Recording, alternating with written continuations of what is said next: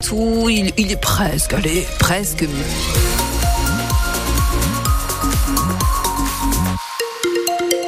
Il fera au mieux 13 degrés aujourd'hui dans le Poitou. C'est le retour de l'humidité. On y revient dans le détail dans un instant après le journal. Journal avec Delphine, Delphine Marion Boule. Le rapporteur public va dans le sens de la mairie de Poitiers. Et il demande le rejet du recours de la préfecture. Celle-ci a attaqué la mairie en justice.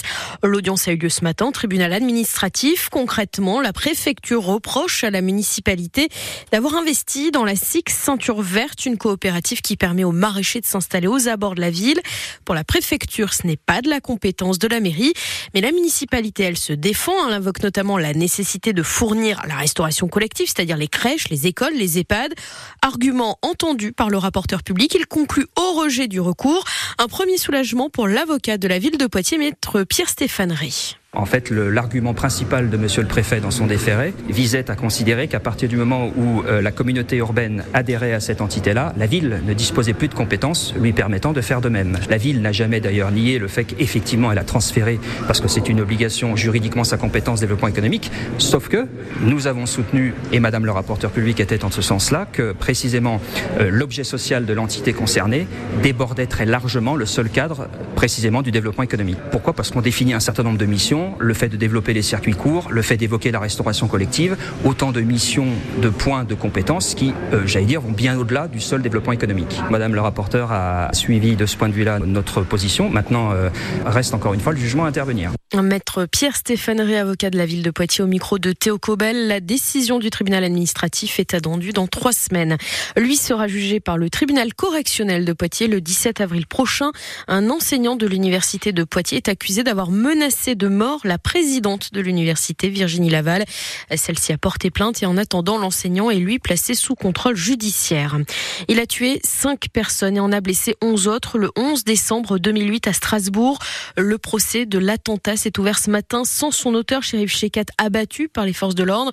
Jusqu'au 5 avril, ce sont quatre hommes qui sont jugés par la Cour d'assises spéciale de Paris, notamment pour l'avoir aidé à obtenir des armes. On y revient plus en détail dans le journal de 13h. Sale temps pour les maraîcher du Marais Poitevin. Il, il y a beaucoup trop d'eau en ce, en ce moment, Sonia. C'est un régal pour les escargots, les cagouilles, hein, comme on dit par chez mhm. nous, mais bien moins pour les maraîchers comme Thibaut Augereau. Il est installé depuis 10 euh, ans à côté de Mosée et ces derniers jours, le Mignon a débordé. Une partie de ses champs et de ses serres sont donc sous l'eau. Ça s'ajoute à un automne déjà beaucoup trop pluvieux. Conséquence pour le maraîcher, certaines cultures ont de l'avance et d'autres sont déjà sur la fin. Là, par exemple, les carottes, euh, clairement, les carottes, j'en ai plus. Normalement, j'en ai jusqu'au mois de, ouais, mois d'avril, sans trop de problèmes. Sachant que normalement, c'est des terrains qui baignent pas l'hiver, ça. Donc, euh, ce qui laisse entendre qu'il y a quand même eu des niveaux, des niveaux assez élevés, des, fortes précipitations. Et puis, ben, on a aussi euh, donc tous les choux qui sont là qui sont pas forcément dans un bel état pour la saison parce qu'on est quand même fin février et normalement ces choux-là, je peux les emmener tranquillement jusque, ouais, jusque fin mars, début avril. Et là, on a une végétation qui a plus d'un mois d'avance. Donc ça, le, la douceur, le, enfin l'hiver relativement doux, qui a fait que les légumes, bah euh, voilà, ils ont manqué de froid, ils ont manqué d'une période un peu plus calme, quoi. Ils ont toujours la végétation a tout le temps été poussante sur l'hiver. Donc les choux, ça va bientôt se terminer aussi avec euh, un mois d'avance pour d'autres raisons que les inondations. Il y a un peu tout qui se cumule. Thibaut Joureau, maraîcher donc dans le Marais Poitevin, témoignage à retrouver sur francebleu.fr. Attention cet après-midi sur la rocade de Poitiers, il y a une nouvelle battue au sanglier. Ça se passe entre les carrefours du Bois d'Amour et la route de Ligugé. Pour l'occasion, la circulation ne se fera que sur une seule voie. La vitesse sera limitée à 30 km heure et pour cause. Avec la battue, il y a le risque que des sangliers traversent la route. Et après les sangliers, les chamois, les chamois niortais sont plongés dans le noir. Ah, c'est une information France Bleu Poitou et surtout, surtout Sonia, c'est un nouvel épisode rocambolesque à René Gaillard. Après la pelouse, voici donc que l'éclairage fait des siennes. Il est en panne. Conséquence, le match de demain est avancé. Pour la 23e journée de National, nos chamois reçoivent Marignane Gignac, non plus à 19h30, mais à 15h. L'information est à lire dès maintenant sur votre application ici. Et pendant que l'état du stade René Gaillard n'en finit pas de défrayer la chronique, voilà que la ville de Niort investit cette fois dans un beach park et pas n'importe lequel, le plus grand de la région Nouvelle-Aquitaine, avec 2000 mètres carrés avec du sable pour jouer au beach volley, au hand ou même au foot. L'équipement est en construction dans le quartier Saint-Pezen, à côté du gymnase.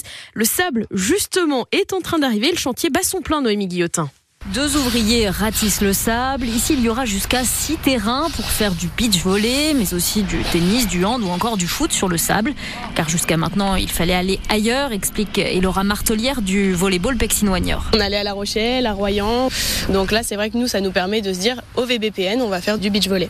Puis le, comité euh, aussi de, départemental de tennis est très content, parce qu'ils en, ils en rêvaient de pouvoir en faire euh, du beach tennis plus régulièrement. Donc euh, ça va servir à tout le monde, aux établissements scolaires notamment, parce qu'on est juste à côté euh, d'un collège et d'un lycée. Et puis aussi aux centres socioculturels qui sont juste en face. Ça servira à tout le monde. Des créneaux seront aussi ouverts au grand public. Et pour le VBPN, cet outil est vraiment un plus. Ça nous permet de proposer de la nouveauté, de diversifier notre offre de pratique aussi. Et puis pour le recrutement des équipes nationales, peut-être élite si on monte cette année, qui sait. Ça nous permet d'attirer en leur proposant une qualité d'entraînement sur sable après. Parce qu'il faut savoir qu'il y a beaucoup de volleyeurs qui font volley et beach volley. C'est-à-dire que euh, là où la saison euh, indoor se joue, c'est-à-dire entre octobre et avril. La saison de beach volley commence en avril et se termine en septembre. Avec sa configuration flexible, le beach park pourra accueillir des compétitions, pourquoi pas jusqu'au niveau international. L'ouverture de l'équipement est prévue fin mai. Un projet à 176 000 euros avec une aide de l'État via le plan 5 000 équipements sportifs pour la ville de Niort.